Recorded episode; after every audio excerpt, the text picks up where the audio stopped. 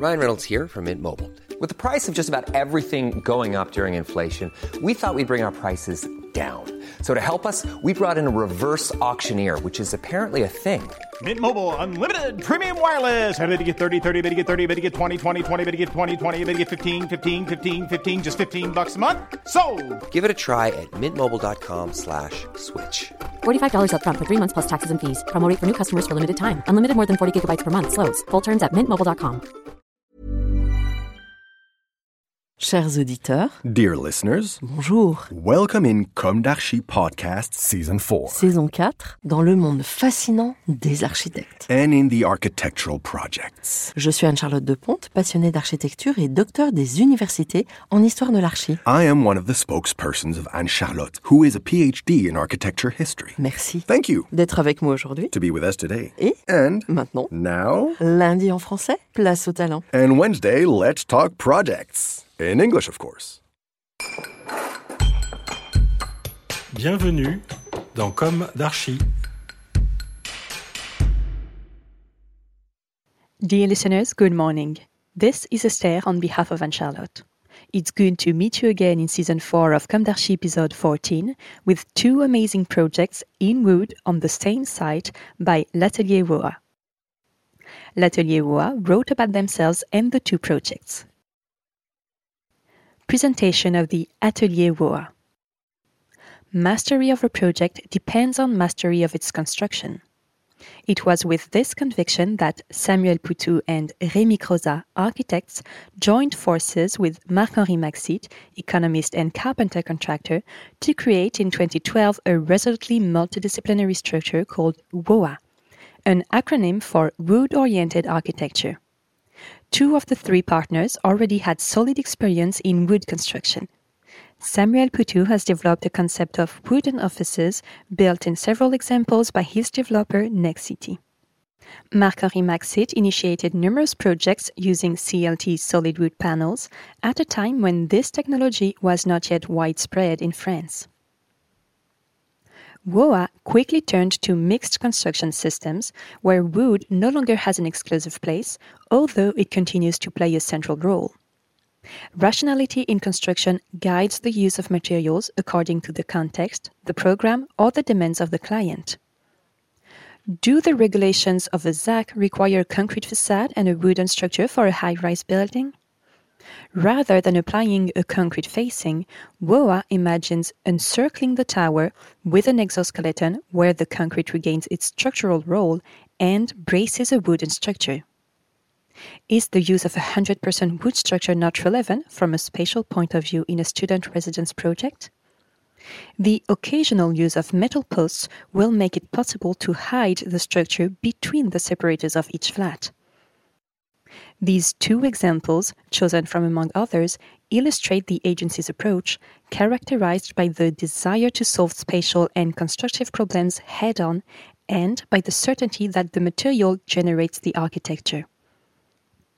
The control of constructive problems also allows for the control of construction costs, an asset at a time when companies find themselves commissioning architectural projects instead of architects.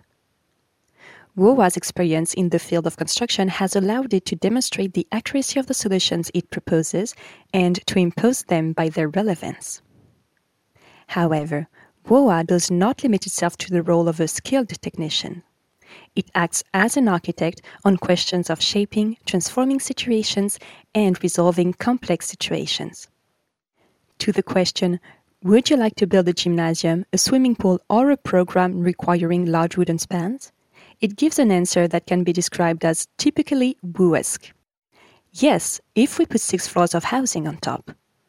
What WOA lacks is the mix of programs and structures the interweaving of constructive elements with functional elements, the submission of regulations to architectural expressiveness, as in the Tour Commune project in Paris, where the C plus D imposed by fire safety models the load bearing elements to create an alcove in each room that opens onto the Parisian landscape.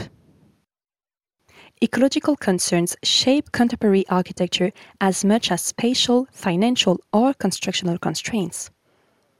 WOA, which was structured and developed around the material wood, believes that ecology should not even be mentioned or displayed via labels, as it should be an intrinsic component of architecture. Having said this, the agency does not intend to be satisfied with the use of biosourced materials. In the future, it will refuse to build in areas where urban development leads to soil artificialization. It integrates the social dimension that is too often forgotten in ecological thinking. WOA wants to control its development and keep the size of its structure down to about 10 employees, in which each architect follows a project from the sketch to delivery. Another WOA rule is that each partner, now four with the arrival of Julien Deschanel in 2019, must participate in the development of projects. WOA adopts a collective approach in order to respond to projects requiring a large agency size. It regularly joins forces with the Vincent Lavergne agency when the subjects require it. WOA's evolution follows a very precise course. On its scale, the agency seeks to fill the gap separating the builder from the designer in order to bring them together in a single figure, the master builder able to carry out what he designs. And what if WOA actually stood for wheel oriented architecture? An architecture guided by the will of designers who are sufficiently seasoned not to be fooled. In the street are two projects in Seine Saint Denis. In Stains, Seine Saint Denis, the site was an example of the franchised city. The franchised city, made up of sheds and warehouses, all decried urban elements. The project, led by WOA, with architectural and urban as well as social and societal objectives, has transformed a neglected plot of land into a dynamic place to live.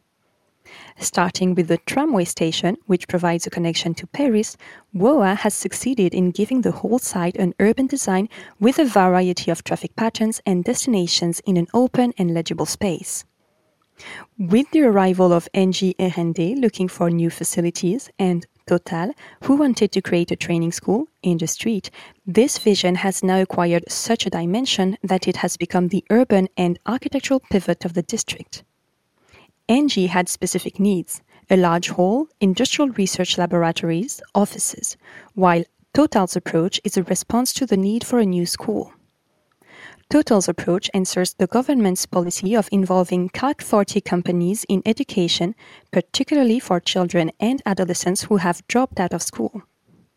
In order to bring elements of the city back to this place and create an urban character, WOA relied on a principle of densification, which allowed the creation of public spaces and a park that is now part of the continuity of the station. More precisely, the decision was made to create a service center, parking and catering in particular, common to the different entities of the campus, with the two tenants sharing the rest of the plot on either side of the park. Here, despite the small size of the project, the word campus is quite appropriate, as it defines the place far more than just the buildings constructed or in the street. In fact, Engie and Total have kept a common square, a crossing point, and the hub of the site's circulation, while the Patio connects the city to the park and perfectly integrates all the project's elements into an urban environment directly linked to the station.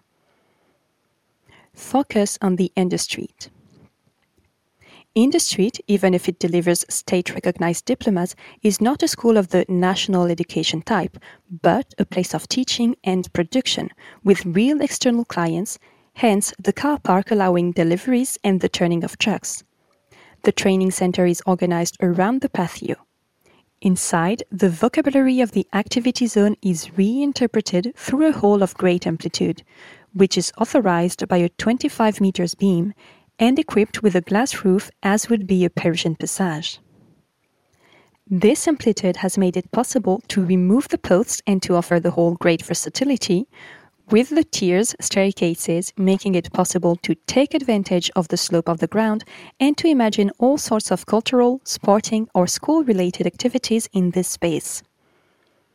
Based on these social and societal intentions, and in close collaboration with Total, WOA developed the program to encourage versatility and flexibility of use. The partitions are more airy.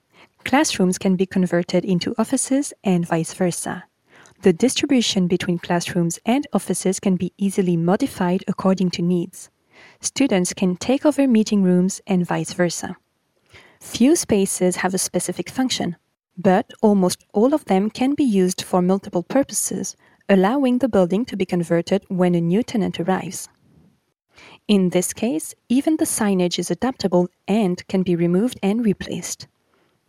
This approach has made the spaces more permeable than in a traditional school, with the emphasis on the professional aspect of teaching.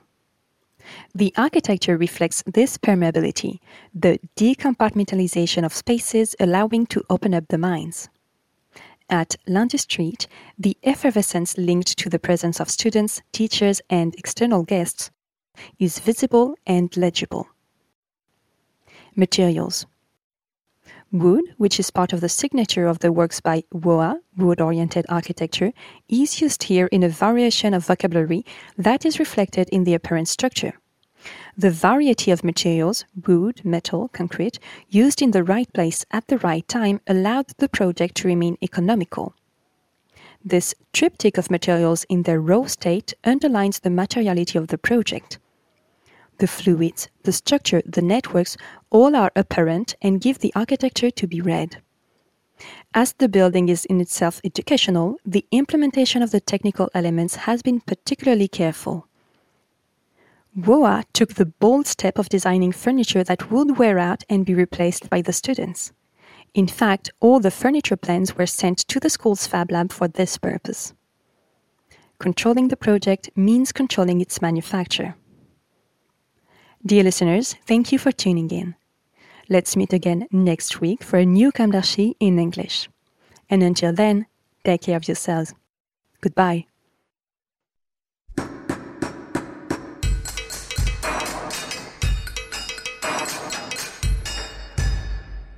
Thank you for listening. Thanks to Julien Rebours, sound engineer, who is collaborating with us today. Don't forget to tune in to our previews on Instagram at Comme d'Archi Podcast. If you enjoy this podcast, don't hesitate to promote it by giving it five stars and a little comment on Apple Podcast or on your favorite podcast platform. And above all, subscribe to listen to all of our episodes for free. See you soon, and until then, take care of yourself.